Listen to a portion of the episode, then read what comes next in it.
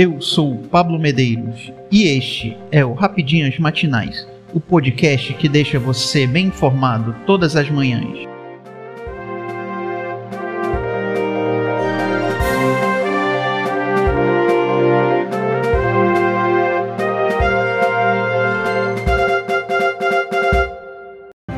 Hoje, 9 de maio de 2022, vamos às principais notícias do final de semana.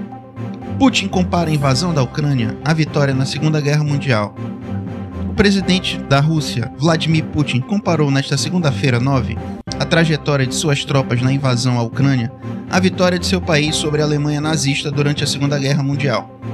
Em discurso sem novidades para celebrar o 77º dia da vitória, data que marca a derrota dos alemães na Rússia, Putin alegou que foi forçado pela OTAN a atacar o país vizinho.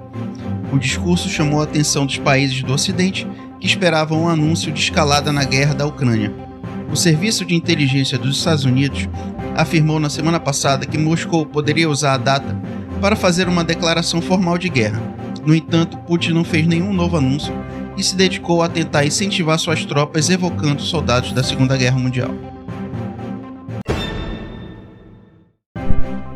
Crises, cortes e pandemia reduzem atendimentos ambulatoriais no SUS. O atendimento ambulatorial do SUS, Sistema Único de Saúde, encolheu ao longo dos últimos anos no país. O número médio de procedimentos ambulatoriais por habitante caiu 12% entre 2015 e 2019, sugerindo uma relação direta com a redução do orçamento. Se comparado dados de 2020 e 2021, a queda em relação a 2015 é ainda maior e chega a 26%. A primeira metade da década foi de crescimento. Entre 2010 e 2014, o total de procedimentos ambulatoriais por habitante aumentou 18%.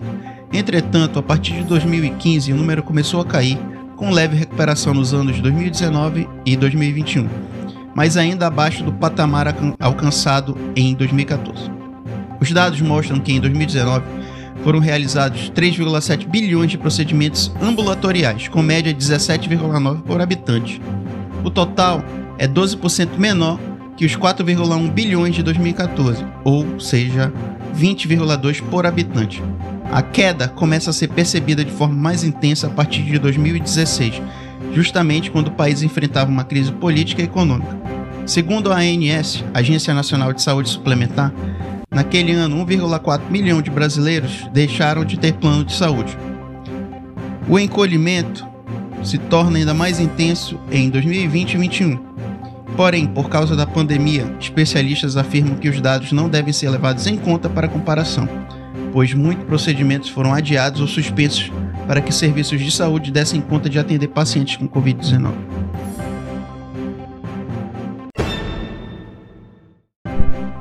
Estreia de GP de Miami de Fórmula 1 fez mais barulho fora do que dentro da pista. A estreia do GP de Miami foi um final de semana em que aconteceu um pouco de tudo, mas talvez não da maneira como a F1 sonhava. Desde o campeão do mundo fazendo protesto colocando a cueca por cima do macacão, passando por outro campeão ameaçando sair da categoria por uma briga para manter seus pistas. Na pista, em um mesmo evento que reuniu sem número de VIPs, foi um sucesso de público. Não houve tanto ação quanto se esperava em prova vencida por Max Verstappen, com resultado o holandês diminuiu a desvantagem em relação ao líder do Mundial, Charles Leclerc, que foi segundo, para 19 pontos. O paddock estava pegando fogo com Michael Jordan de um lado, irmãs Williams de outro, David Beckham, Shawn Mendes e muitos personagens da F1 radicados no, nos Estados Unidos.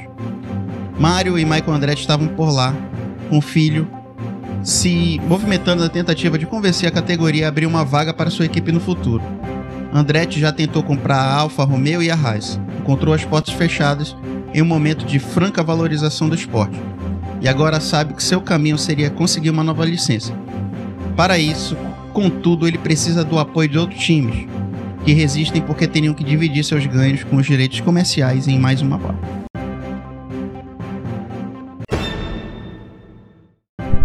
Renato Augusto decide e Corinthians vence Red Bull Bragantino para manter liderança.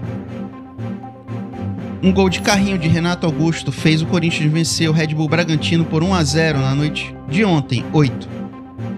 Em jogo válido pela quinta rodada do Campeonato Brasileiro.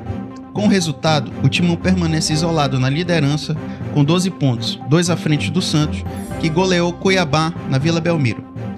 O Bragantino, com 8 pontos, ocupa neste momento a quarta colocação, mas pode ser ultrapassado por Havaí ou Curitiba, que tem 7 pontos e se enfrentam amanhã até a conclusão da rodada. Eu sou Pablo Medeiros e este foi o Rapidinhas Matinais, o podcast que deixa você informado. Até mais.